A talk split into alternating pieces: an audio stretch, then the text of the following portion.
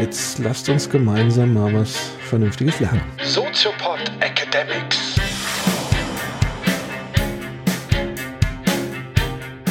Erklär's mir so, dass auch ich Vollidiot es verstehe. Das heißt so wie immer eigentlich. So wie immer. Soziopod Academics. Herzlich willkommen zu einer neuen Ausgabe von Soziopod Academics, der vierten Ausgabe dieses neuen, speziell aufs Studium und Schule zugeschnittenen Formats. Ich begrüße meinen lieben Kollegen und Freund Patrick Breitenbach. Hallo.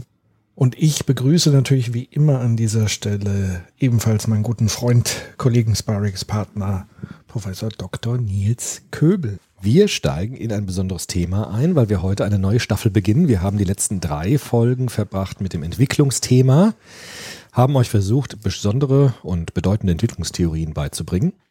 Kohlberg, Erikson und George Herbert Mead. Und bei George Herbert Mead haben wir schon einen kleinen Übergang äh, hingelegt, nämlich den Übergang hin zur Soziologie. Also von diesen klassisch psychologischen Entwicklungstheorien hin zur soziologischen Theoriewelt. Und dort wollen wir bleiben in den nächsten Folgen und würden euch gerne in einem, einer neuen Staffel gewissermaßen von Soziopod Academics Klassiker der Soziologie präsentieren. Sehr gut. In gewohnt knackiger Manier.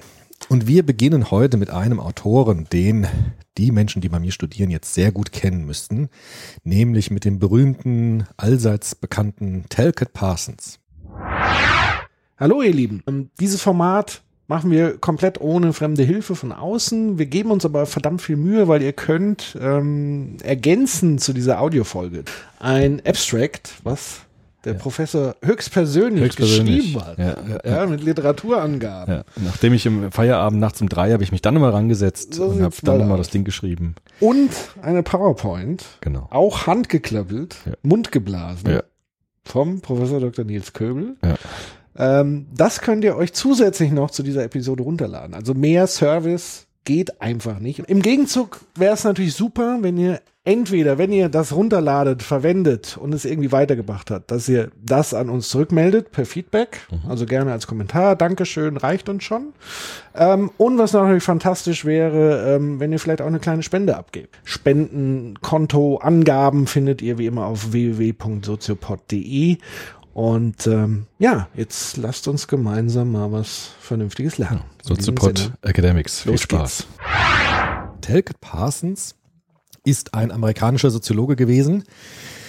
Ein recht früher Soziologe, 1902 geboren, 1979 verstorben. Und Talcott Parsons ist eigentlich der Erste, der so eine ganz umfassende, deskriptive Sozialtheorie vorgelegt hat. Ganz kurz noch, äh, war das Amerikaner? Amerikaner. Okay. Genau.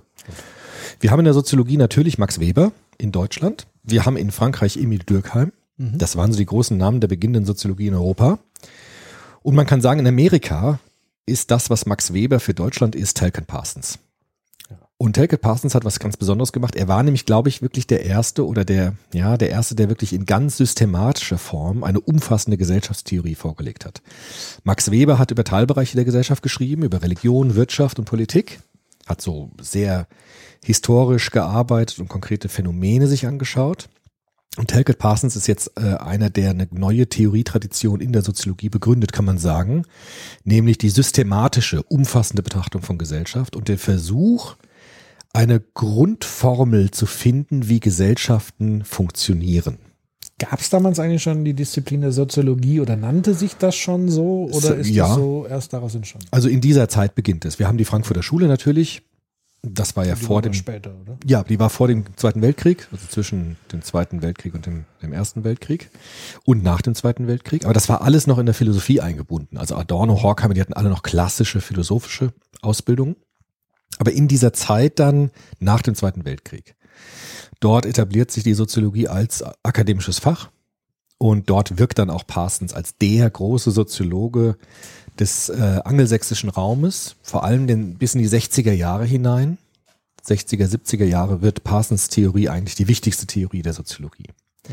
Und das hat jetzt bestimmte Gründe, weil Parsons jetzt nicht nur versucht, einzelne Phänomene zu beschreiben, wie zum Beispiel Emil Durkheim, der hat sich soziologisch und, äh, angeschaut, warum bringen sich Menschen um. Der Selbstmord, le Suicide, Und Emil Durkheim war eine soziologische Untersuchung eines Phänomens. Emil Dürk, ähm, Max Weber hat sich mit der protestantischen Ethik beschäftigt, hat geschaut, wie entsteht der Kapitalismus, hat sozusagen so Einzelstudien gemacht. Und Parsons versucht jetzt das herzustellen, was wir in der Soziologie gut kennen, unter dem Namen Systemtheorie. Also Parsons ist eigentlich der Erfinder, Begründer der modernen soziologischen Systemtheorie, die bei ihm beginnt und eigentlich mit Niklas Luhmann später dann abgeschlossen wird. Und deshalb ist Parsons so wichtig. Naja, abgeschlossen. Nur danach gab es keine ausgefeiltere Systemtheorie als, als die von Luhmann. Also wurde nicht irgendwie weiter schon von seinen Schülern, die aber mehr oder weniger unbekannt sind. Aber so nochmal so ein Wurf. Darf aber Dirk Becker jetzt nicht hören. Aber Dirk Becker hat ja keine neue Systemtheorie erfunden. Also jemand, Das der jetzt nochmal eine neue Systemtheorie, die Okay. nochmal differenziert ist als die von Luhmann, ist mir nicht bekannt. Okay. Ja. Off topic.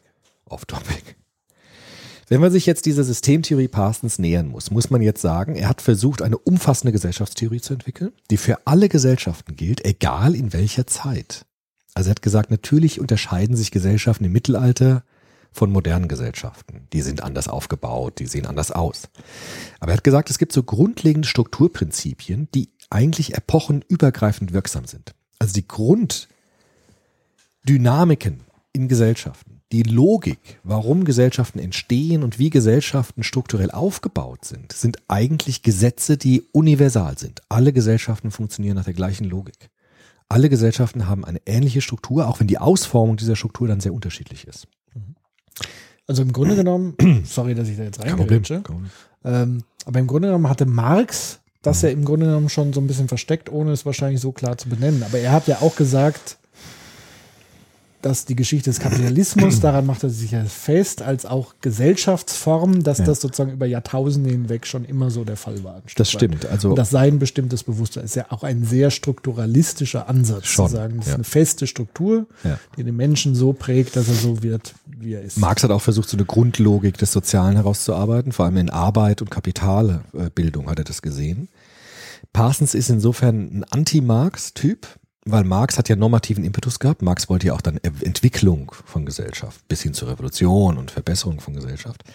Parsons ist jetzt das, was auch Niklas Luhmann macht, das Krähennest zu beziehen. Also er klettert hoch auf den Baum und schaut sich Gesellschaft von oben einfach nur an ohne zu fragen, ob das eine gute Gesellschaft ist, ob das eine richtige, gerechte Gesellschaft ist. Und er guckt sich einfach nur an, wie funktioniert das mit der Gesellschaft? Warum machen Menschen das? Was sind die leitenden Grundprinzipien von Gesellschaften? Das ist seine Fragestellung. Deshalb wird Parsons auch oft kritisiert, weil er so kühl war, weil er so trocken war. Ähnlich wie Niklas Luhmann. Ja, Solche kalten Soziologen, die einfach nur beschreiben, ohne zu werten das ist ja unerhört. unerhört, aber für die Gesellschaftstheorie sehr wichtig. Parsons ist in vielen ähm, Theorieannahmen auch ein bisschen überholt, muss man schon fairerweise sagen. Aber Parsons ist deshalb so wichtig, weil alle modernen Soziologen sich eigentlich auf Parsons irgendwie beziehen. Auch in Kritik, in Weiterentwicklung.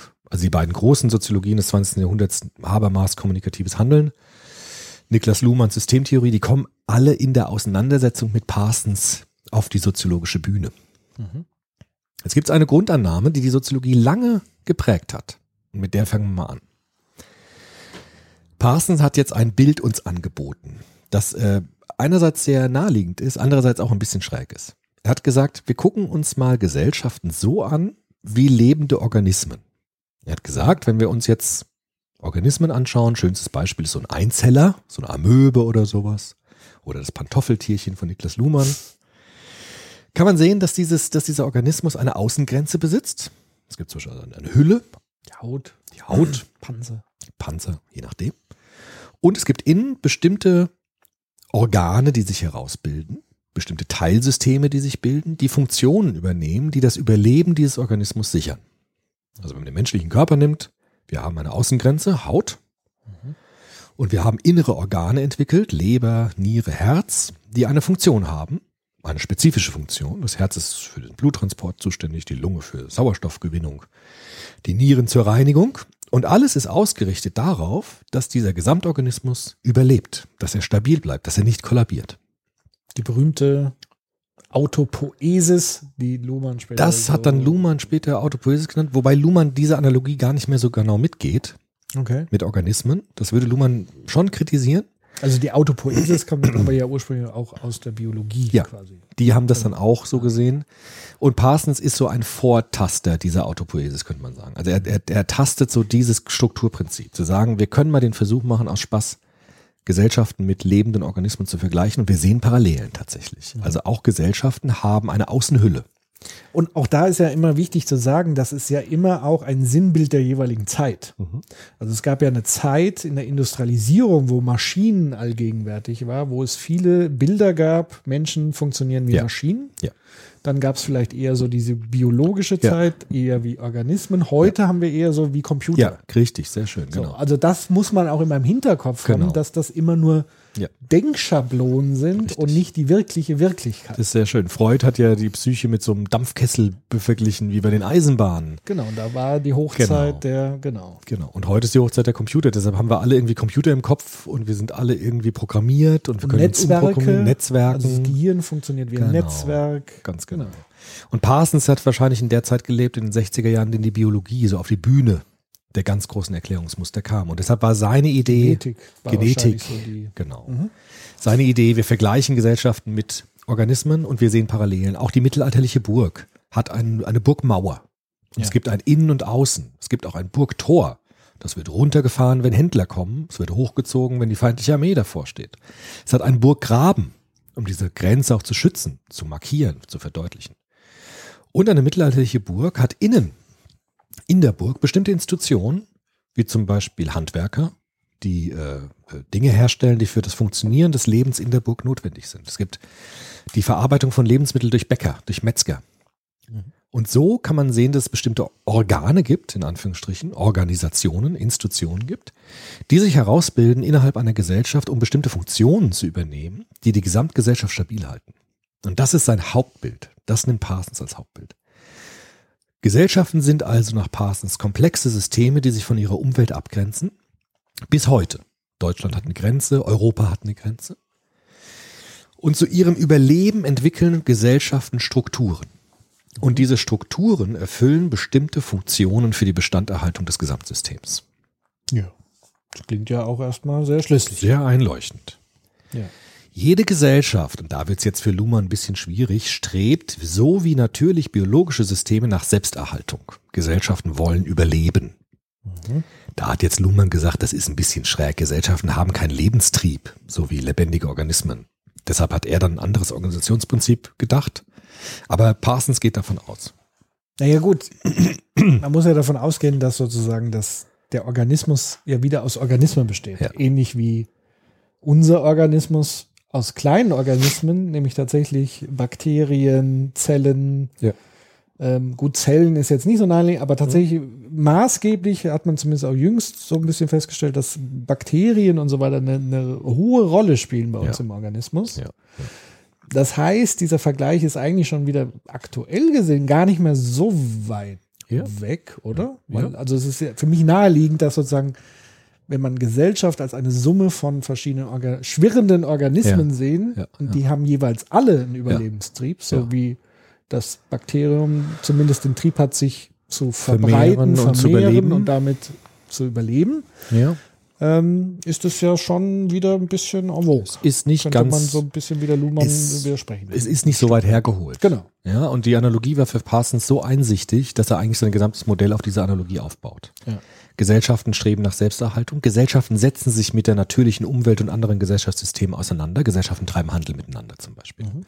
Und mit der natürlichen Umwelt. Ich rode Wälder, um Rohstoffe zu erzeugen oder mein System zu erweitern, dass die Stadt Ja. wächst und der Wald wird gerodet.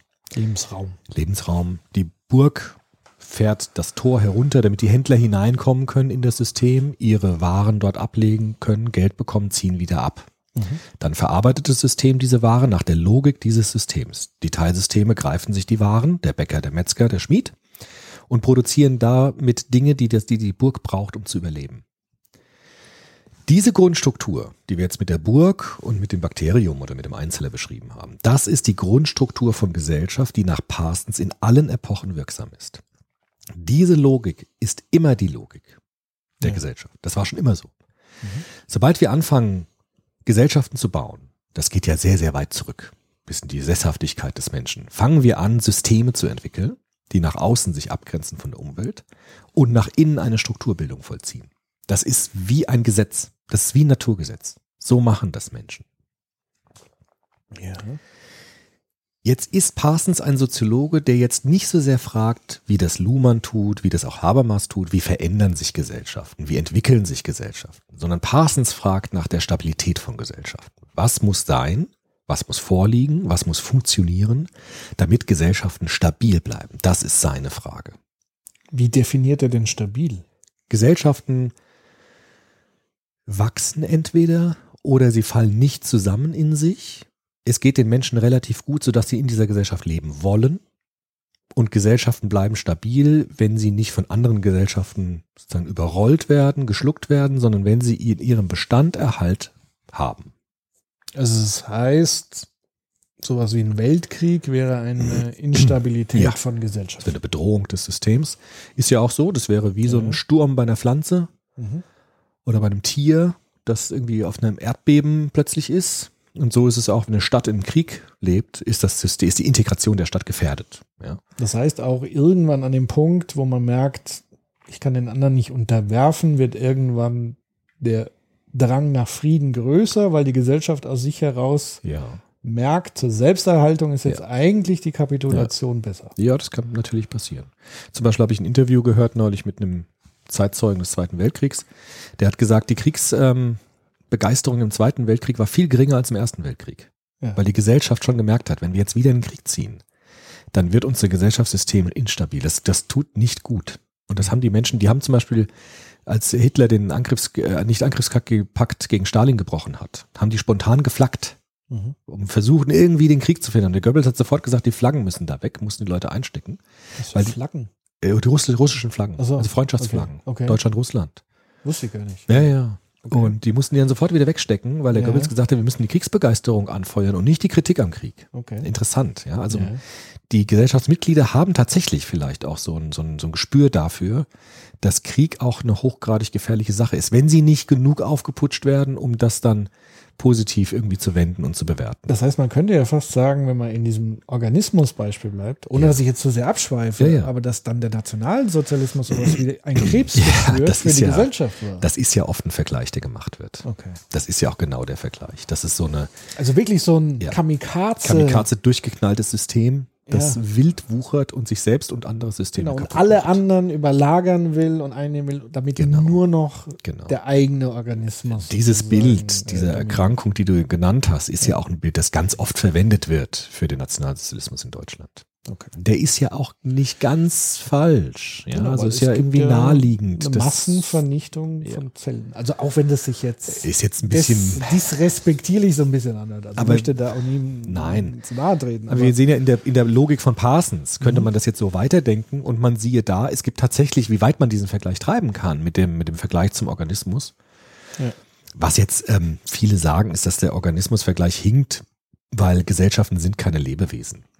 Dieser Vergleich mit dem Organismus lädt ein, zu sagen, unsere Gesellschaft muss gesunden, weil wie ein Organismus der Gesunde, das führt natürlich auch zu vielen Verwirrungen, zu vielen Verunsicherungen.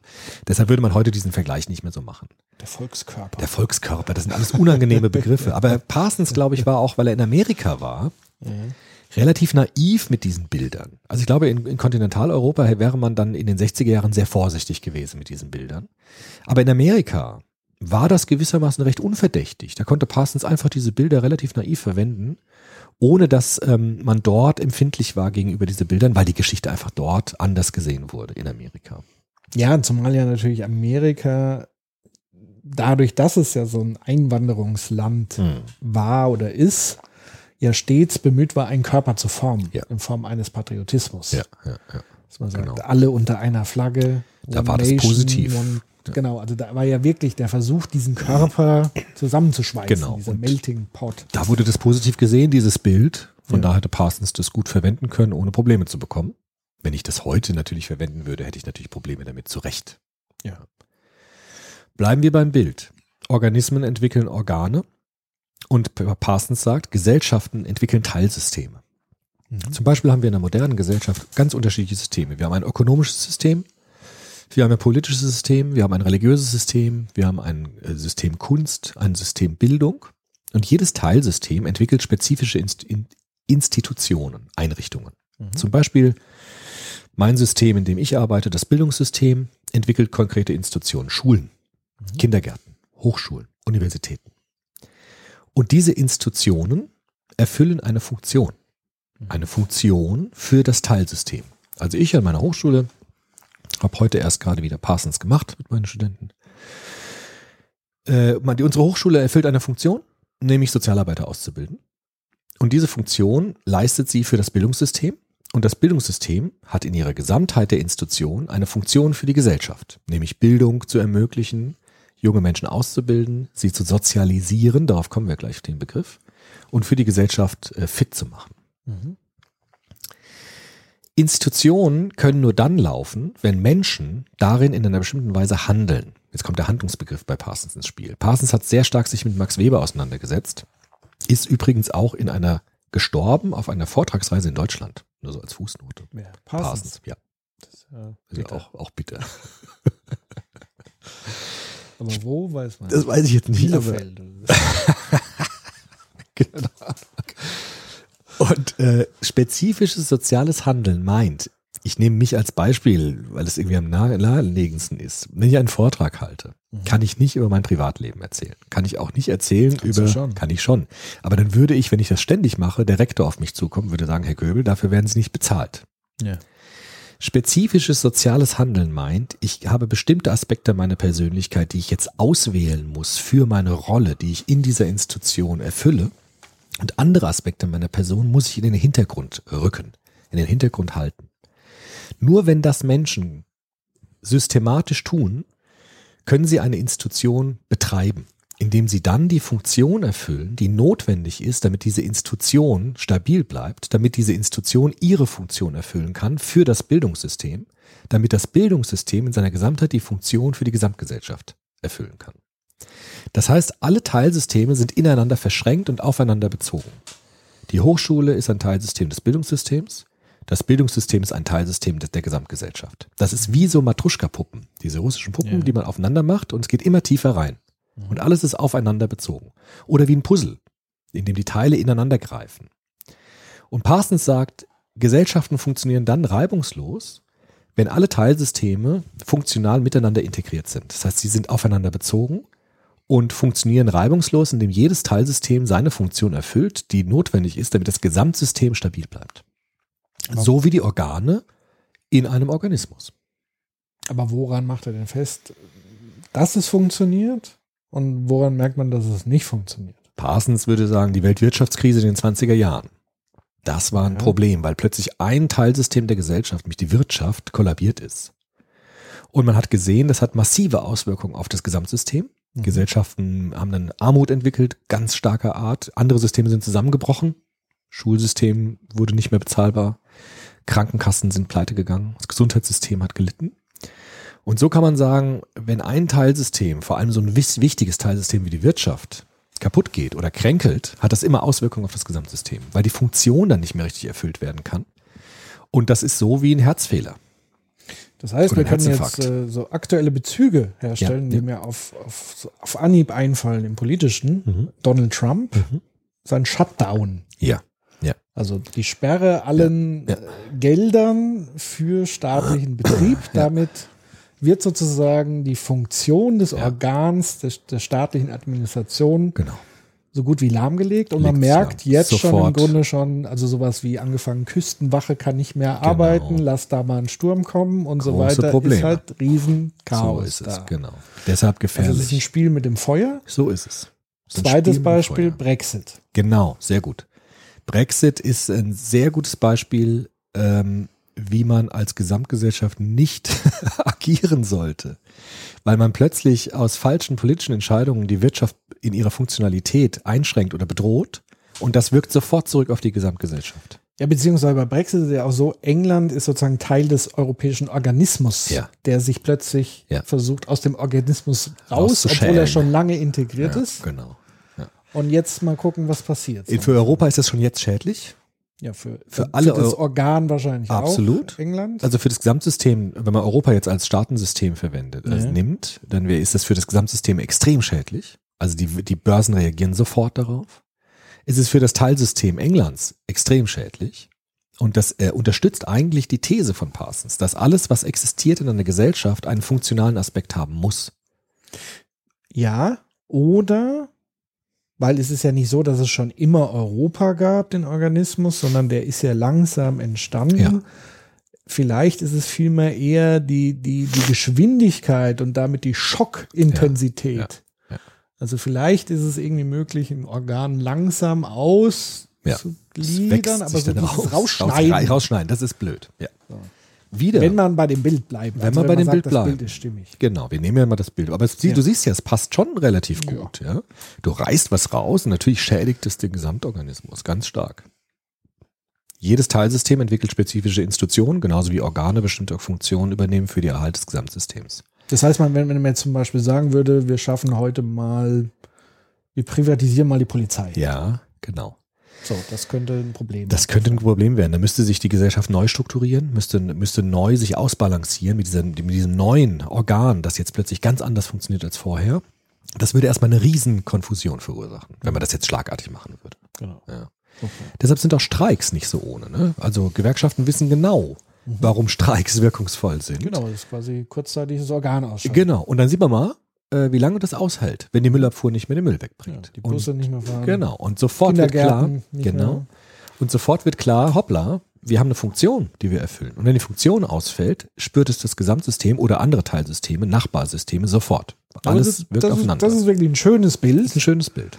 Ja. ähm, weil man genau dann diese Abhängigkeit Genau. und dieses Bewusstmachen, also Ja, ja. wie bei Menschen, Ja. du hast Herzprobleme, dann merkst du erstmal, dass du ein Herz hast. Genau. Vorher ist es ist normal, ist nicht da. Oder du hast genau. Rücken, du erfährst deinen Rücken Wenn du eher über Schmerz als über Wohlbefinden. So ist es. Genau. Ja, Ja. Du siehst, das Bild trägt schon weit. Ja, Ne? Das ist nicht schlecht. Ja, ich meine, er ist ja nicht umsonst ein Eben. großer Soziologe. Klar, äh, natürlich, ganz klar. Was jetzt wichtig ist bei Parsons. Parsons sagt, Teilsysteme haben bestimmte Strukturen, sozusagen Formen, und die haben immer eine Funktion. Und die Grundfunktion, das Grundprinzip von allen Gesellschaften ist, die Funktionen stabilisieren die Struktur. Das ist wie im Haus. Das Haus ist da und damit das Haus nicht vergammelt zusammenbricht, müssen die Fenster geputzt werden, die Möbel mal abgewischt werden, es muss gekocht werden für die Leute, die im Haus wohnen, es muss eingekauft werden, der Müll muss rausgetragen werden. Ja. Alle diese Funktionen richten sich auf die Stabilisierung und den Erhalt des Hauses. Und das ist Parsons Gesellschaftsmodell. Parsons interessiert sich nicht so sehr dafür, wie wurde das Haus gebaut, ist das Haus, ist das Haus schön oder gerecht, sondern Parsons sagt, was muss sein, damit dieses Haus stabil bleibt, damit es Bestand hat, damit es weiter funktioniert. Und er sagt, alle Funktionen in der Gesellschaft müssen so ineinander greifen, dass sie die, die Haut, die, sozusagen die Gesamtstruktur, das Gesamtsystem stabilisieren. Das heißt, die Funktionen einer Gesellschaft orientieren sich nach der Struktur einer Gesellschaft. Deshalb nennt man auch seine Theorie, tata, strukturfunktionalistische Systemtheorie. Das ist der Begriff. Es gibt Strukturen. Diese Strukturen werden erhalten, indem Funktionen erfüllt wird, damit das Gesamtsystem äh, stabil bleibt. Struktur, funktionalistische Systemtheorie. Das ist die erste wirkliche Systemtheorie der Soziologie. Ja. Was für ähm, konkrete Ableitungen kann man da machen, letztendlich? Also, äh, das ist ja erstmal eine Beschreibung. Jemand muss den Müll rausbringen. Jemand muss den Müll rausbringen. Ja. Ja gut, Es wir müssen- haben ja schon die Beispiele so ein bisschen genannt, Genau. wenn wir uns daran orientieren. Es zu müssen sagen, Leute geben, die Kinder erziehen. Es müssen Genau. Lehrer geben, die Kinder ausbilden. Es müssen Krankenhäuser existieren, in denen Ärztinnen und Ärzte behandeln, in denen Pfleger und Krankenschwestern ihren Job machen. Wenn die keine Patienten mehr haben, kollabiert irgendwann das Krankenhaus. Mhm. Wenn es die Ärzte nicht mehr gibt, kollabiert irgendwann das Krankenhaus. Wenn es die Pfleger nicht mehr gibt, kollabiert das Ding. Das heißt, Menschen müssen die Systeme, die, die Institutionen am Laufen halten, damit ihre Institution weiterhin existiert, damit sie ihre Funktion zum Erhalt des Gesamtsystems beitragen kann. Machen wir mal ein Beispiel. Ähm, Irak. Zusammenbruch des Systems. Wow. Das ist ja Failed State, kann man ja Genau. sagen. Das Ja. hat Libyen. jeder festgestellt. Libyen etc. Genau. Würde Parsons an dem Moment schon von einer Gesellschaft sprechen? Also funktionierend wahrscheinlich funktionieren nicht. nicht. Nee. Aber ist es dann eine Gesellschaft oder ist es sozusagen ein Zellhaufen, Gott. der versucht, Ja, so. sich wieder. sowas, also weil es ist ja, ja. das totale, Total Cha- es funktioniert Libyen nicht. ist totales Chaos. es ist keine Stabilität. genau. Ja. ja. Also auch das ist ja ein Beispiel dafür zu sagen, eigentlich wäre man geneigt zu sagen, es gibt eine libysche Gesellschaft, Ja, aber die weil funktioniert man immer nicht nur richtig. Gesellschaft als Masse von Menschen sieht. Das aber ist Parsons ist es eben nicht. Genau. Gesellschaft die Funktionalität dessen. Gen so ist es. Gesellschaften sind Gesellschaften, wenn sie Struktur haben, wenn sie Funktionen ausbilden, wenn sie Versorgungsleistungen erbringen, um das Gesamtsystem zu stabilisieren. Deshalb würde Parsons sagen, genau daran seht ihr, wie wichtig meine staubige, trockene, kalte Systemtheorie ist. Weil Ja. in Libyen leiden die Menschen so sehr darunter, dass es kein System gibt, dass es keine Struktur gibt, dass es keine Institutionen gibt, die Menschen auch entlasten von ihren Sorgen, von ihren Nöten. Und deshalb würde ich als Anwalt von Parsons immer den ganzen Parsons-Kritikern das genau das Beispiel entgegenhalten. Wenn das System nicht da ist, wenn dieses kühle, soziologische, trockene, langweilige Funktionen, Strukturen, wenn das fehlt, ist Ja. das nämlich nicht gut, sondern die Menschen leiden dann. Vor allem die Kinder, vor allem die Schwachen, die Kranken, die alten Menschen. Deshalb sind diese langweiligen Strukturen, die langweiligen Funktionen sind elementar wichtig. Das ist sozusagen das Knochengerüst. Und wenn das zusammenbricht, dann gehen die Organe kaputt, dann geht alles kaputt. Das heißt, das wäre ja auch ein, ein, ein, eine Argumentationsgrundlage beispielsweise gegen eine Strömung wie libertäre Denkweise. Ja. Die sagen, das Individuum, also die Ja. Einzelzelle steht über dem gesamten Organismus. Der, Also d- das libertäre Denken sagt ja, der Staat, die Gesellschaft, also Staat als Repräsentant der Gesellschaft, äh, beschneidet mich so sehr in meiner Freiheit, Ja. das möchte ich nicht. Ja. Das heißt, ich möchte aus dem funktionierenden System ausbrechen, möchte mich als Zelle Ja. über alle anderen stellen. Genau, viel Spaß. Und wenn das alle machen, tun würden, würden wir Keine Zellen mehr sein. keine, also kein Würden Organismus. kaputt mehr gehen, ja. Und die einzelnen Ja. Zellen würden kaputt gehen.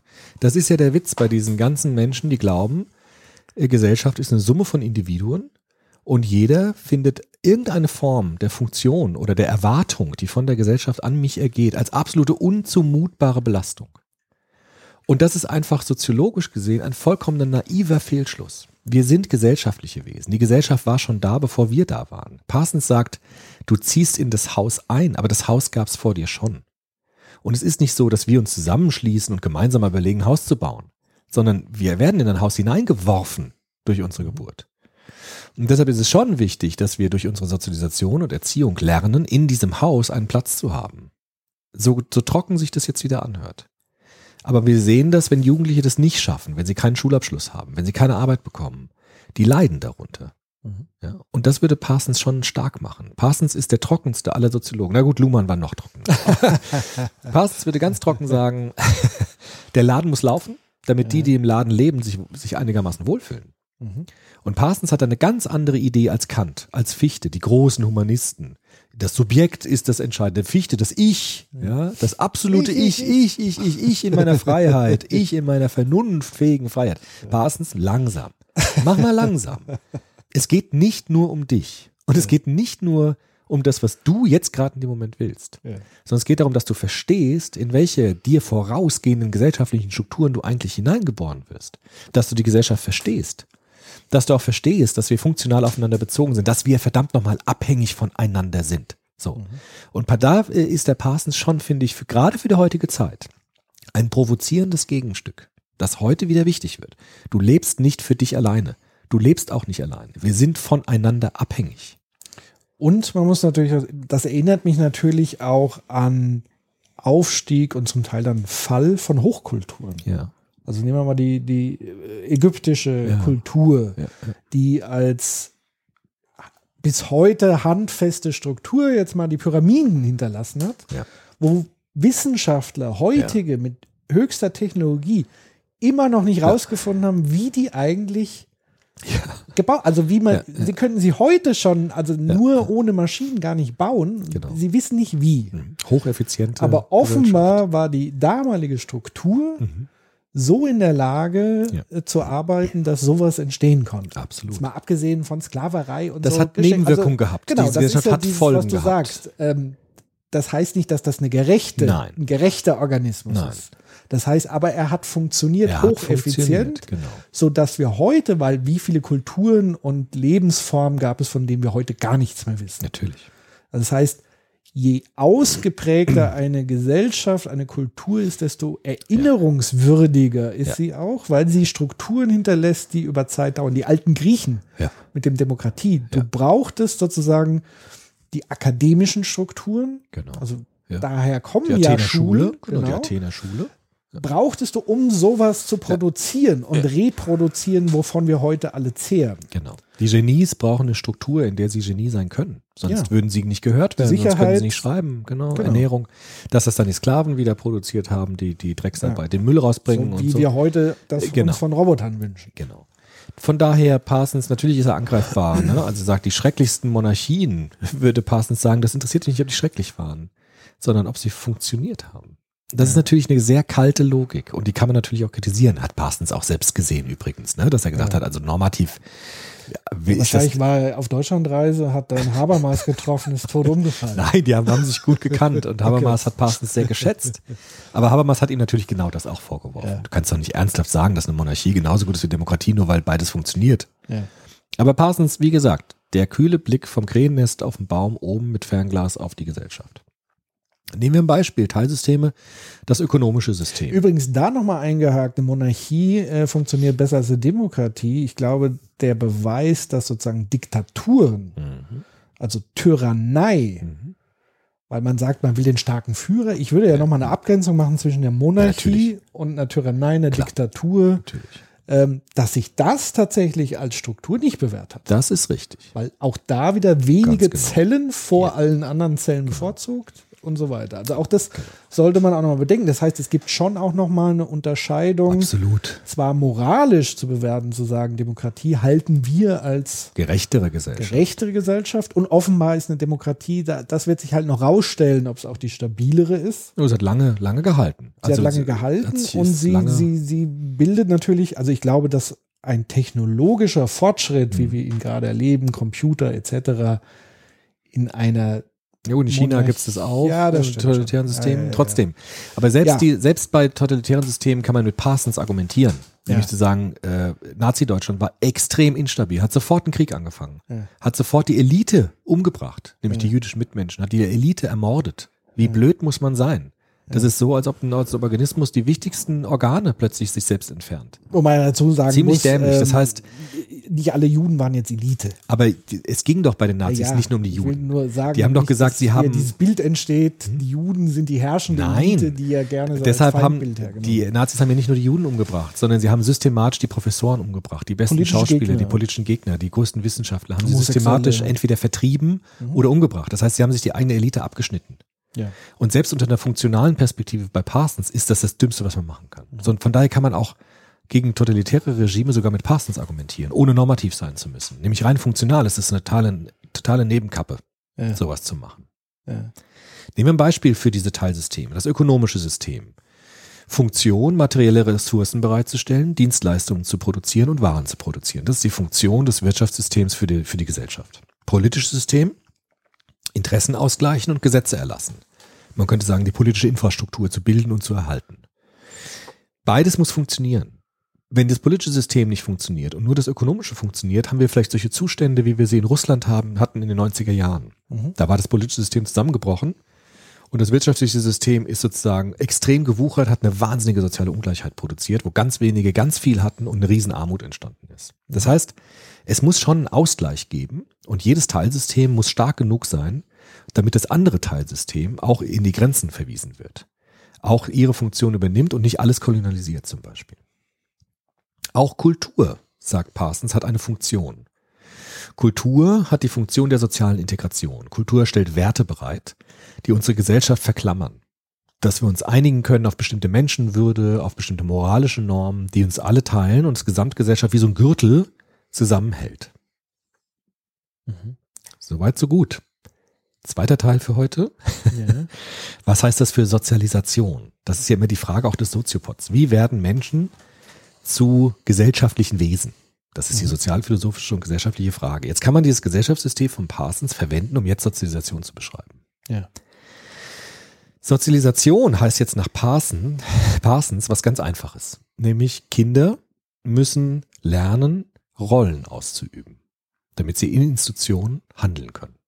Das heißt, Sozialisation wird auch wieder was ganz Trockenes. Nicht das, was Erikson meint, Identität finden, Ich-Identität entwickeln, die Frage nach dem Sinn des Lebens hat Parsons überhaupt nicht interessiert. Ja. Parsons hat gesagt, wir müssen trainieren miteinander, unterschiedliche Typen von Rollen auseinanderzuhalten. Wer bin ich in der Familie? Wer bin ich in der Schule?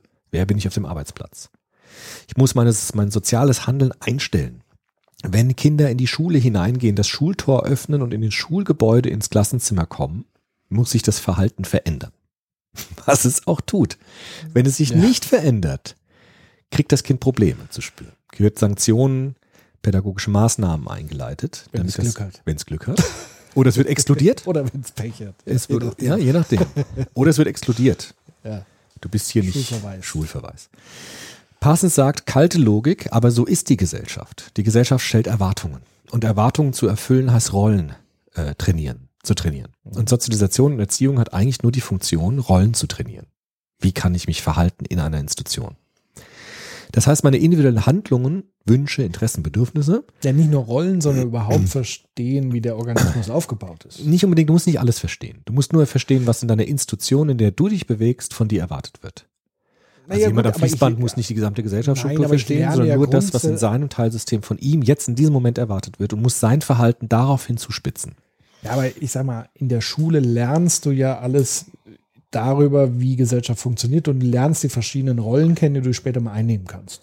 Also das heißt, wenn du später die Rolle des Arztes übernehmen willst, Ja. lernst du was über Biologie Aber in der Hauptschule zum Beispiel lernt man nicht viel über die Rolle des Arztes, weil dafür Nee, aber das liegt ja eher gemacht. so ein bisschen an dem Schulsystem. Ja, dass sie nämlich die Positionen verteilt. Genau. Das heißt, du ist lernst sozusagen das- die Selektionsmaschinerie. Genau. Damit die. Positionen aufgefüllt werden durch Personal.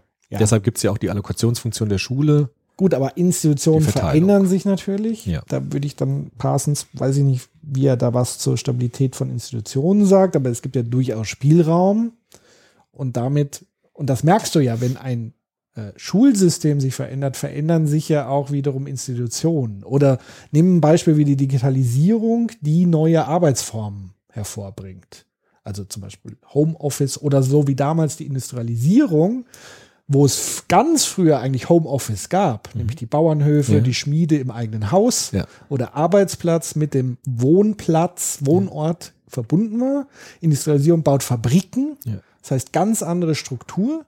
Deshalb Führt stellt zu sich anderen die Schule darauf ein. Genau. Natürlich, ganz klar. Richtig. Weil diese Institution wird ja dann angereizt von anderen Teilsystemen und wird sich darauf einstellen, dann wieder eine funktionale Integration Genau, das herzustellen. heißt, die Digitalisierung erfordert eher ein kollaboratives Vielleicht, Arbeiten, ja. ein kreativeres, wie auch immer. Und das heißt, dann muss Schule sich entsprechend Ja. darauf einstellen. das wird sie auch tun, so langsam wie sie sich einstellt, Ja. aber es wird passieren müssen, weil sonst wird Schule zusammenbrechen, das kann sich die Gesellschaft nicht leisten. Ja.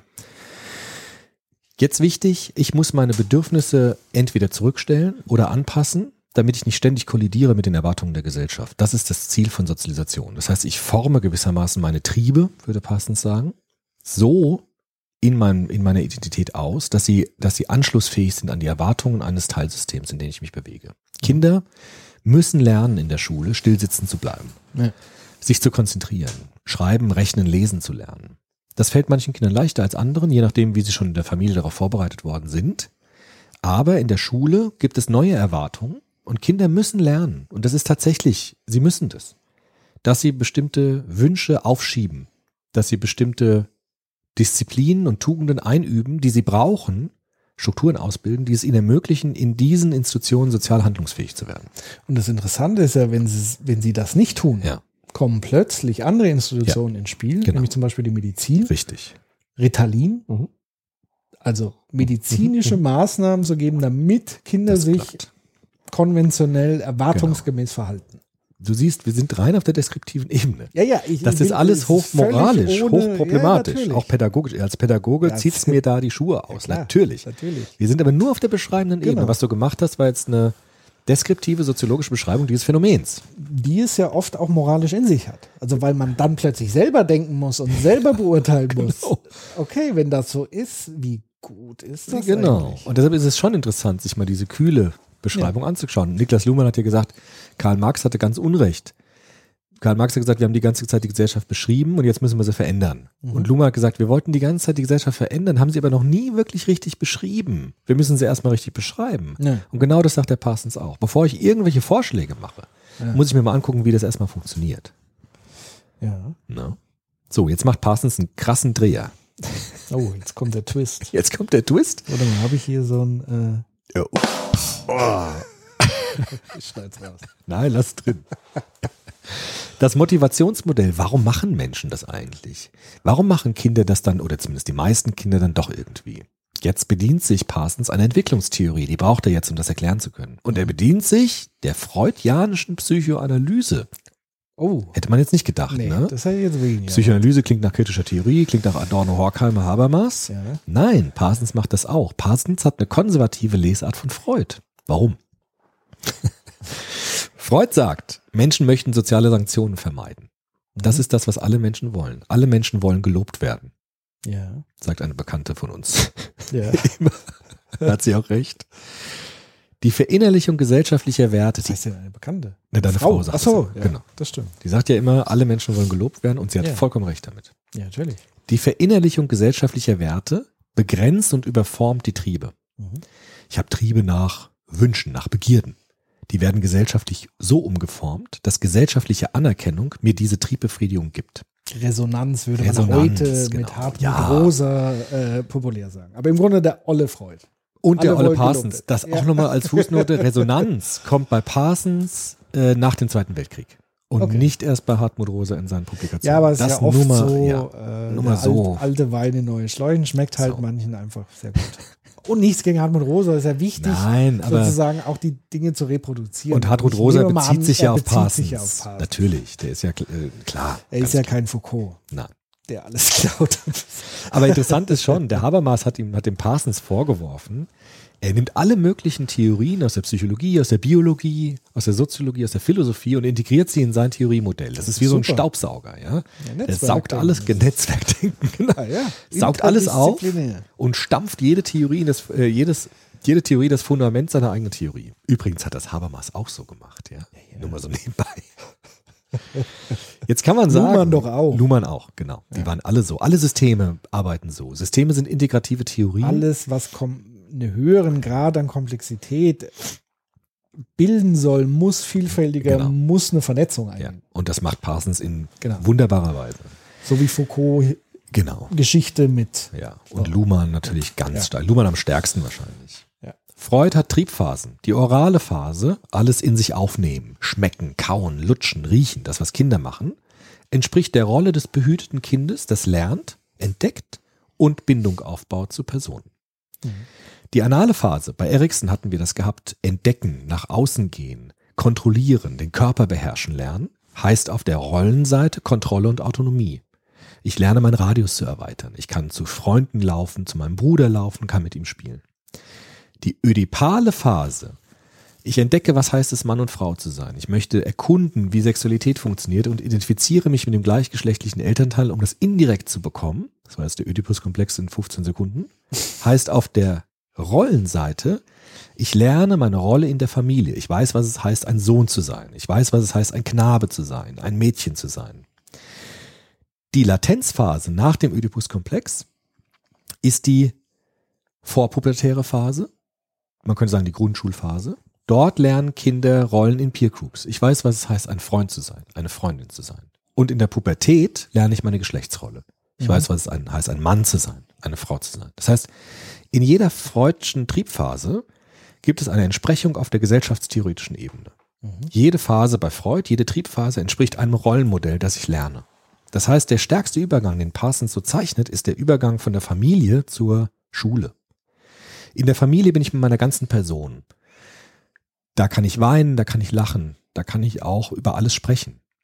In der Schule muss ich mich konzentrieren, da muss ich mich beschränken, da muss ich eine Rolle entwickeln, muss äh, Wünsche zurückstellen und andere Teilaspekte meiner Persönlichkeit nach vorne stellen. Das ist für Parsons so ein starker Übergang von der einen Rolle hin zur neuen Rolle.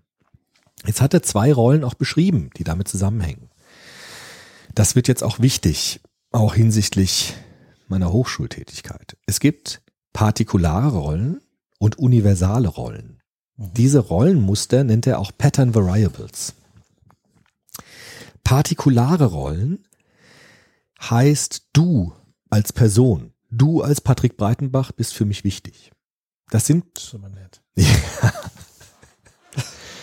Das heißt, partikulare Perso äh, Beziehungen sind persönliche Beziehungen. Wie, du bist nicht austauschbar. Ja, weil du für mich eine besondere Bedeutung hast. Oder meine Frau ist nicht für mich austauschbar, weil wir eine besondere Beziehung haben und du bist für mich wichtig. Du kannst deine Kinder nicht einfach auf dem Markt umtauschen gegen andere Kinder. Das würdest du niemals machen, weil diese Rolle ganz stark mit deiner ganzen Person verbunden ist. Partikulare Rollen sind deshalb gefühlsbetont, da spielen Emotionen eine ganz wichtige Rolle. Und sie sind gemeinschaftlich, sie betreffen die ganze Person. Du sagst zu deinen Kindern, wenn sie traurig sind, alles wird gut. Mhm. Alles. Mhm. Oder ich bin immer für dich da. Das sind partikulare Rollen.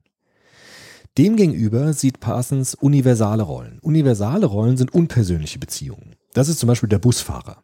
Den kenne ich gar nicht. Man sieht sich vielleicht, man erkennt sich wieder, man sagt sich Hallo, wenn man sich trifft. Ob das aber jetzt ein anderer Busfahrer ist, ist mir nicht so wichtig. Der ist austauschbar, Hauptsache der Bus kommt pünktlich und ich komme zu meinem Ziel.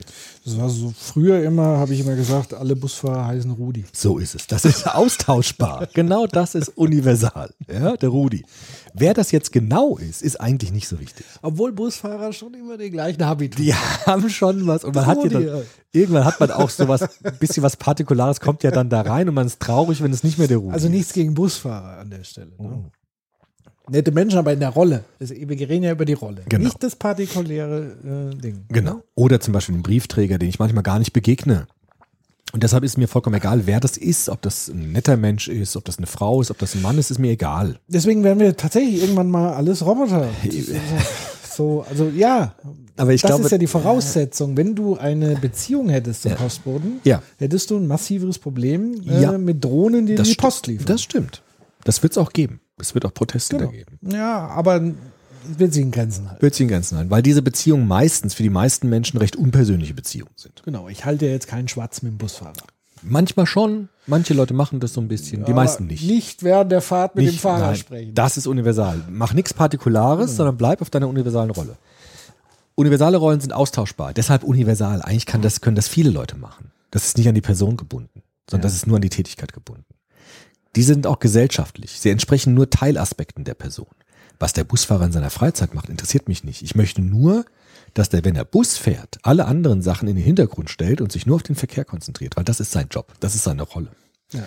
Das ist übrigens für, für uns in der sozialen Arbeit ganz wichtig. Kindergärtnerinnen müssen den Menschen kommunizieren, mit denen sie arbeiten. Ich habe eine Rolle. Ich habe auch Feierabend. Ich bin nicht die Mama. Ja, Deshalb ist es auch nicht so gut, wenn Erzieherinnen ihre eigene Tochter in die Gruppe tun, die sie beruflich betreuen. Weil das ist eine Mischung von partikularen und universalen Beziehungen. da würde ich aber jetzt als Laie Ja. sagen, und ich glaube, das haben wir auch öfters im Soziopod, nämlich das Thema, gelungene Bildung braucht immer auch eine Beziehung. Ja, das ist ein wichtiger Einwand. Also das heißt, ein bisschen so ganz kalt ganz geht es dann, ja. Gar nicht persönlich, also man muss sich schon Man öffnen. muss nicht öffnen, genau. Also du, die Beziehungsebene ist schon Ist wichtig. wichtig. Ja, ist das wichtig. gilt sowohl für die Kindergärtner wie aber auch für den Unternehmenschef. Überall da, wo Menschenführung, Ja. also da, da ist Beziehungsarbeit. Gerade im Bildungsbereich wichtig. ist sehr wichtig. Aber ich glaube, du musst diese Balance halt, Genau. es darf nicht ein zu genau. privat, nicht zu persönlich In sein. unseren Berufen entstehen Paradoxien oftmals deswegen. Und du musst wechseln können. Du musst schnell. wechseln können. Deshalb ist dieses Beispiel gut und schlecht gleichzeitig gewählt mit der Kindergärtnerin. Weil natürlich muss die Kindergärtnerin in bestimmten Beziehungen äh, Partikularität zulassen, wenn sie Kinder tröstet zum Beispiel. Sie muss zumindest Empathie. Empathie. Noch stärker in Krippen. Ja. Wenn auch Wickelpraktiken, Pflegehandlungen an Kindern durchgeführt werden, muss ich Partikularität zulassen. Muss aber gleichzeitig, und das ist jetzt die Balance, auch vermitteln, ich bin nicht die Mama. Ja. Denn ich habe Feierabend und danach kannst du mich nicht mehr erreichen. Ja. Das heißt, in unseren sozialen Berufen ist gerade die Balance zwischen Partikularität und Universalität ganz besonders wichtig. Deshalb aber nochmal, es gibt ein Problem, wenn meine Tochter in meine Kindergartengruppe kommt, weil dann werde ich ungerecht. Ich kann nämlich dann natürlich Partikularität voll leben, Ja. die ich bei den anderen Kindern nicht leben kann. Deshalb sollte man auch nicht seine eigenen Kinder als Lehrer unterrichten. Genau.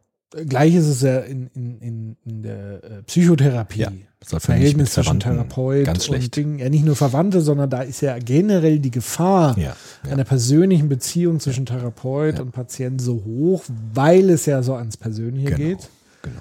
Auch wenn die meiste Zeit nur zugehört wird, aber es ist trotzdem eine so inten, intime Situation, dass das einfach auftreten kann. So ist es. Deshalb ist da die Achtsamkeit des Therapeuten ganz besonders wichtig, darauf zu achten, dass es keine Übergriffigkeiten gibt und immer auf der emotionalen Ebene. Wir fassen zusammen, es gibt bestimmte Aspekte von Rollenbeziehungen. Und ich glaube, das ist auch was, was bei Parsons wirklich bleibt. Also dieser Aspekt seiner Theorie, der gilt bis heute. Also das erlebt man immer wieder, diese Rollenproblematik. Ja. Also alles, was mit Rolle zu tun hat, da ist Parsons der Fachmann. Ja. Ich habe auch immer gesagt, jetzt in der Hochschule bei meiner Vorlesung, ich möchte das Thema Rolle mit meinen Studierenden machen und dann frage ich den Parsons, weil das ist der Fachmann für Rollen. Ist nicht äh, Goffman nochmal? Auch, ja, aber da kommen ja alle später. Das sind, Okay. alles, das sind ja alles, Parsons war der Erste, der das wirklich Pionier. systematisch genau erkundet hat. Er war Erkunder. Ja. Er sagt, die Ebenen der Rollen kann man jetzt schön unterhalten. Es gibt nämlich Affektivität versus affektive Neutralität. Partikulare Beziehungen Ja, sind Moment, affekt das müssen wir mal erzählen. Affektivität gegen was? Affektivität versus affektive Neutralität. Kannst du nochmal kurz affektiv? Naja, gefühlsbetont oder gefühlt, gefühl, gefühlt emotional neutral. Emotionslos. Emotionslos oder emotionsneutral, Nüchtern, nüchtern. Partikulare Beziehungen, affektiv, ganz stark von Gefühlen, von Affekten, von Emotionen geprägt. Liebe, Bindung, Zuneigung. Affektive Neutralität, Busfahrer. Ich habe zu dem, Rudi, ich habe zu dem keine große Beziehung.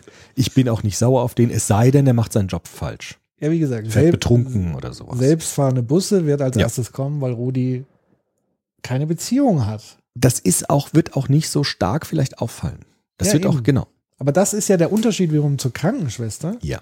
Die hat partikulare Anteile. weil es aber auch einen Teil des Genesungsprozesses ausmacht, nämlich die menschliche, also wir sind ja soziale Wesen, wir wollen, wie gesagt, wenn wir auch gelobt werden, wir wollen ja eine Ja. Beziehung, Resonanz und die Krankenschwester macht ja mehr als mir nur den Verband Natürlich. wickeln, sondern sie gibt mir Zuspruch, genau. Sicherheit, beruhigt mich. Deshalb ist da das ist auch nochmal eine ganz spezielle Ausbalancierung, ähnlich wie bei Kindergärtnerinnen. Also das ist eine strukturelle, ist es das, ist da eine Herausforderung da.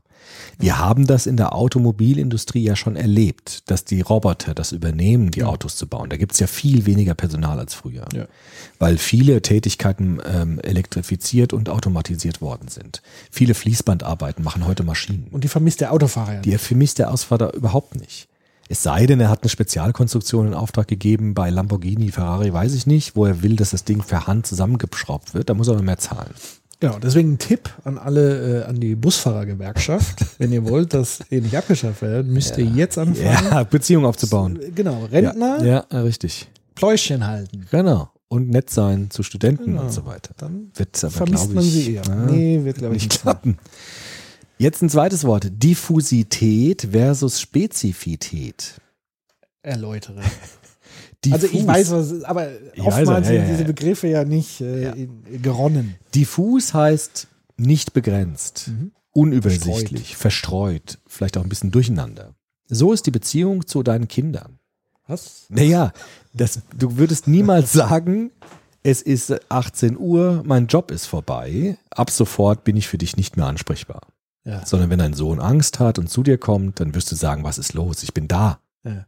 Wenn jetzt ein Student von mir kommt, nach 18 Uhr, und ich bin gerade dabei, das Haus zu verlassen, die katholische Hochschule in Mainz, dann würde ich sagen, sorry, ich muss zum Bus, zum Rudi, der mich nach Hause fährt.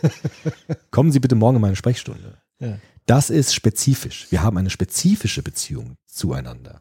Ich bin nicht immer da. Ich habe Anfangszeiten und Endzeiten. Ich habe bestimmte Aspekte meiner Persönlichkeit, die zugänglich sind und ich habe weite Teile meiner Persönlichkeit, die nicht zugänglich sind. Das ist auch wichtig. Ja, wobei interessant wiederum die Brücke zur Wirtschaft geschlagen, also sowas wie Kundenservice. Ja. War ja früher auch klar, die Post hat von so und so auf. Ja, und im Zeitalter der Digitalisierung ist auch die Erwartung da, dass ich 24 Stunden Ja. jemand, nicht nur jemand an der Strippe habe, das sind ja oftmals in diesen Callcenter sind ja auch wie Roboter, sprechen die ja eigentlich im Grunde genommen fast oder haben auch so viel Macht wie Roboter, nämlich gar keine, sondern nur so Programme, Skripte, die ablaufen. Aber ich habe die Erwartung, dass derjenige sofort mein individuelles Problem versteht, Empathie für mein Problem aufbringt und mir sofort eine individuelle Lösung bringt. So ist es. Also das heißt, da ist schon die Erwartung vorhanden, Was eine Falle eine sein kann. diffuse Genau. Ding zu erwarten. Was eine Falle sein kann, weil meine Rolle schützt mich auch. Ja, Das hat vor allem Helmut Plessner gesagt, der Philosoph. Der hat gesagt, Rollen sehen wir oftmals negativ. Eine Rolle ist irgendwie trocken. Ich würde so gern was von dem wissen, aber der sagt mir das gar nicht, weil er so auf seine Rolle beharrt. Aber die Rolle, das sage ich jetzt auch als, als Pädagoge, schützt mich auch. Ja. Ich muss nicht mein Seelenheil in meine Arbeit hineinwerfen. Es kann auch sein, dass ich einen schlechten Tag habe, den Soziopod verhaue. Trotzdem betrifft es nicht meine ganze Person. Das heißt, meine Rolle schützt mich auch. Rolle ist eine Schutzfunktion. Ich muss sagen können zur Krankenschwester, denk daran, du hast auch eine Rolle. Du hast Feierabend. Du musst nicht alles mit nach Hause nehmen. Du musst auf deine Arbeitszeiten achten, damit du dich nicht ausbrennst im Job. Das heißt, diese Rolle, die heute auch so ein bisschen immer verstaubt und trocken und langweilig klingt, ist eine ganz hohe Errungenschaft in unserer Gesellschaft, dass wir eine Rolle haben. Zu Sozialarbeitern sage ich das immer. Du musst gucken, dass du eine Balance findest in deinem Leben. Weil wenn du das nicht machst, bist du mit deiner ganzen Person im Job. Und wenn es dann schlecht läuft, dann wirkt es auf deine ganze Person zurück. Das heißt, die Rolle ist wie eine Hülle, in die ich mich hineinbegebe, die mich auch schützt. Genau, sonst kommt es zur Kernschmelze. Genau. Und wenn ich zu Hause bin, streife ich die, die, die Hülle ab und bin ganze Person, weil dort, dort gehört die ganze Person hin. Aber das, da steckt ja fast schon so ein bisschen ein Erklärungsmodell für äh, das immer weiter verbreit scheinende Burnout Ja. zu sein, nämlich dass Gesellschaften immer diffuser werden Genau. von den Rollen her gesehen, weil die Genau. Erwartung da ist. Weil auch Individualismus stark ist, damit wiederum die Erwartung da ist, alle müssen mir Ja. servieren Ja. zu jeder Zeit. Ich will jetzt das, das, Ja. das. Ich glaube, Sascha Lober hat das mal Sofortness äh. Genau. beschrieben, ja, auch durch die Digital- Digitalisierung maßgeblich. Und das ist gar nicht so, äh, würde Parsons jetzt wahrscheinlich sagen, gar nicht so gut für eine Gesellschaft, was so die gut. Stabilität angeht. Überhaupt nicht gut. Und ich finde, da hat der Parsons wieder recht. Also wir müssen, und das haben ja Gewerkschaften immer wieder gesagt, Arbeitszeitbegrenzung, Trennung von Arbeit und Familie. Viele Menschen nehmen die Arbeit mit nach Hause und haben dann mit ihren Kindern Quality Time. Ja. Das ist ein Problem. Ja. Weil das haben wir auch bei den, das haben wir auch bei den Chemieverbandsleuten gesagt. Es gibt, es muss Bereiche in unserem Leben geben, wo die wirtschaftliche Logik keinen Zugang hat. So, Schluss, Tür zu. Ja. Für meine Kinder bin ich Vater und bin nicht irgendwie äh, Leiter oder Lehrer. Ja. Und das ist wichtig. Und ich glaube, da hat der Parsons uns einen großen Dienst erwiesen, indem er das gezeigt hat, wie wichtig das ist mit Funktion, mit Institution, mit Struktur und mit Rolle. Ja. Nächster Punkt, Partikularismus versus Universalismus hatten wir eben. Mhm. Du bist wichtig oder der Busfahrer ist egal, wer das macht. Hauptsache der Job wird erledigt. Interessant, nächste Stufe, Zuschreiben versus Erringen. Vater sein als Rolle wird mir zugeschrieben in dem Moment, wo ich ein Kind krieg. Das Ja. habe ich nicht errungen, das ist nicht eine Leistung, natürlich irgendwie schon, aber die, es ist keine Leistung wie jetzt zum Beispiel eine Karriere. Vater sein ist, keines, ist nicht das Produkt einer Karriere, sondern es ist eine Zuschreibung. Du bist jetzt Vater. Vorstandsvorsitzender zu sein, ist eine errungene Rolle. Das habe ich irgendwie mir erarbeitet. Das habe ich mir erkämpft. Das habe ich mir vielleicht verdient. Ich bin Hochschullehrer geworden durch meine Abschlüsse, Ja. durch meine ja, Zeugnisse, durch meine Qualifikation und so weiter. Partikulare Rollen sind eher zugeschriebene Rollen. Zum Beispiel, du bist mein Freund, ist ja eine Zuschreibung. Das ist ja keine, du kannst dir das ja nicht erarbeiten. Ja. Noch stärker bei Liebe. Ja. Sondern Liebe, ich liebe dich, ist eine Zuschreibung.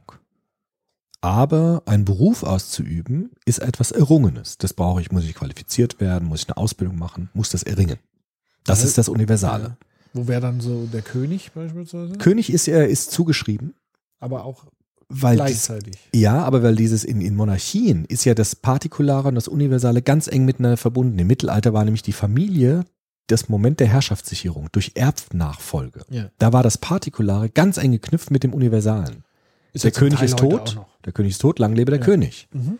Da ist die, da ist die, die, die ähm, partikulare Ebene und die universale Ebene miteinander verschränkt. Auch nicht unproblematisch natürlich. Ja?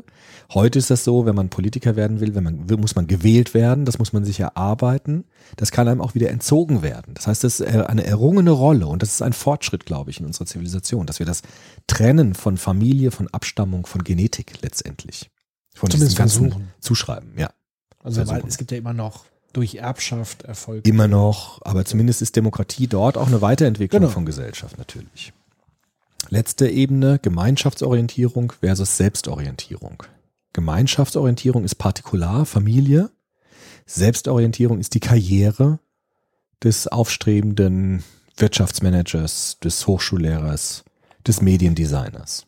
Oder auf Unternehmen bezogen, meine Karriere im Unternehmen oder im Sinne des Unternehmens handeln. Genau. Also aber im Sinne aller Unternehmen, Mitarbeiter sozusagen, wenn es dem Unternehmen gut geht, geht es Ja. allen Mitarbeitern gut. das ist aber eine gesellschaftliche Geschichte. Ich habe eine Rolle, damit Ja. die Gesellschaft äh, oder in Form einer, einer, eines gesellschaftlichen Teilsystems stabil bleibt. Ja.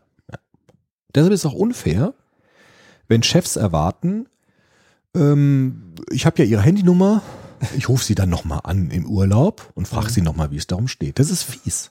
Das ist übergriffig, weil das verwechselt die, die, die Partikularität mit der Universalität. Hm. Deshalb ist es wichtig, da Grenzen zu ziehen. Mhm. Ja. Das wäre Parsons gewesen im Schnelldurchgang. ja. Ähm, ist eine wichtige Theorie. Nicht nur deshalb, weil es jetzt eine Klausur bald bei mir dazu gibt, sondern weil das die, die, das ist jetzt sozusagen der Beginn der Systemtheorie. Ne? ja. Eine uralte Theorie. Das heißt, uralt ist sie nicht, aber ist schon ein bisschen älter. Und das war jetzt so die Basis, könnte man sagen, auf den jetzt ganz viele Soziologen des 20. Jahrhunderts weitergearbeitet haben. Niklas Luhmann wäre der bekannteste davon, aber auch Jürgen Habermas in seiner spezifischen Weise, Goffman, ähm, so Leute dann auch wie Foucault. Mh, Foucault, ich glaube in Frankreich gab es nochmal eine eigene Tradition in der Soziologie, ausgehend dann aber vom Strukturalismus und so. Ja gut, aber er, er er spricht ja auch viel von so ähm, Institutionen, die wiederum Disziplinierung. Gibt's auch, Erfolge natürlich, so weiter. ja. Also da gibt es natürlich auch diese Weiterführungen, aber ich meinte jetzt auch im deutschsprachigen Raum vor allem jetzt so aktuelle Autoren wie Axel Honneth zum Beispiel, der Anerkennungstheorie, der arbeitet ganz viel mit Parsons auch. Auch in Abgrenzung und Kritik natürlich daran. Oder auch Ulrich Oevermann, die Oevermann-Schule, die hat ganz stark mit diesem Strukturalismus natürlich zu tun. Dass es Sinnstrukturen in unserer Gesellschaft sind, die relativ stabil bleiben, auch wenn sich an der Oberfläche viel verändert. Also jeder, der nach Strukturtheorie fragt, jeder, der nach äh, latenten Sinnstrukturen in Gesellschaften fragt, der kommt aus dieser Tradition, die Parsons äh, gelegt hat.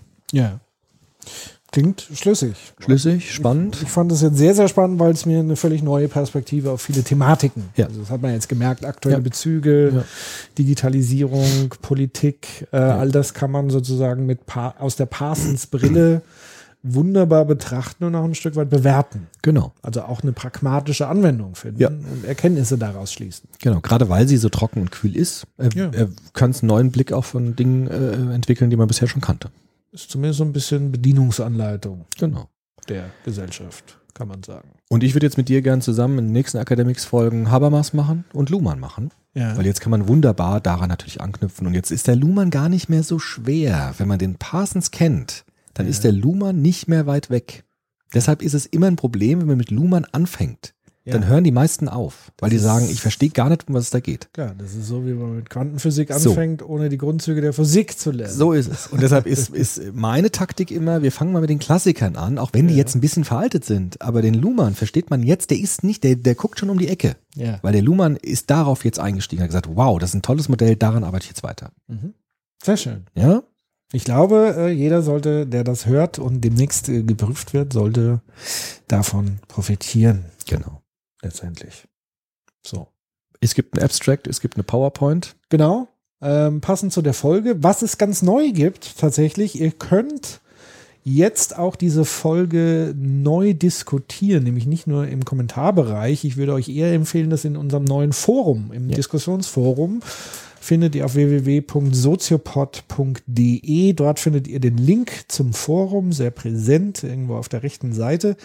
Ähm, und dort werde ich auch ein Forums Eintrag zu der Folge, da werde ich auch nochmal das Abstract reinstellen und so weiter.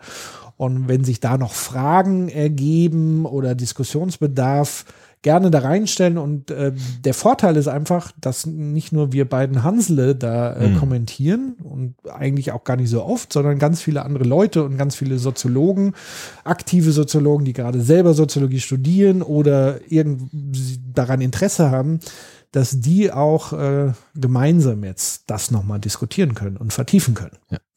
Und ähm, ja, das könnt ihr dann tun. Ähm, wie gesagt, Academics, äh, ein freiwilliges Angebot von uns. Wir freuen uns natürlich wie immer über äh, Spenden, Feedback, all die Sachen. Auch das findet ihr auf unserer Seite www.soziopod.de. Und ähm, ja, war wieder kurz und knackig, wobei wir diesmal länger waren für eine? Academics-Volle. 1,7. Okay. Aber das ist ja Aber für das Soziopod. hält sich in, für einen Soziopod ist das schmal. Also wir hätten jetzt noch lange ausführlicher sprechen können. Aber ähm, damit beschließen wir diese Academics-Folge Genau. und ich freue mich schon auf ähm, die nächsten zwei in dem Zyklus Habermas und Luhmann. so ist es. Dann ähm, viel Erfolg bei der Klausur Schöne oder Ferien bei der trotzdem. Arbeit. Schöne Semesterferien. Ja, je nachdem, wann die Leute die Folge hören. Ne? Stimmt. Stimmt. Je Wenn nachdem. die das in Das ja einem Jahr, Quatsch. halben Jahr. Genau. Genau. Also die, die es jetzt ganz aktuell hören, ähm, denen dann auch schöne Ferien. Also ich nicht. Ich Ja. muss ja, ich bin ja ja nicht in dieser Institution. Ja, ich habe mir eine schöne Institution rausgesucht ja, mit auch. vielen Ferien, langen Ferien, obwohl es auch keine Ferien sind für mich. Aber Ja. ich muss ja immer arbeiten, immer arbeiten, arbeiten, arbeiten. Bismarck ruft der Jugend zu. Drei Dinge sage ich der Jugend. Arbeit, Arbeit, Arbeit, furchtbar.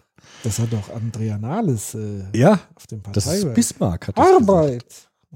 Arbeit und keine Maß. Arbeit. Ich kenne es von Bismarck. Ein furchtbarer Satz. Ja. In dem Sinne auch Freizeit genießen. So Partikular sein. Seid partikular und nicht nur universal. Das sind wir jetzt definitiv. Ähm, genau. und seid ihr so. Macht's gut. Tschüss. Viel Erfolg. Ciao.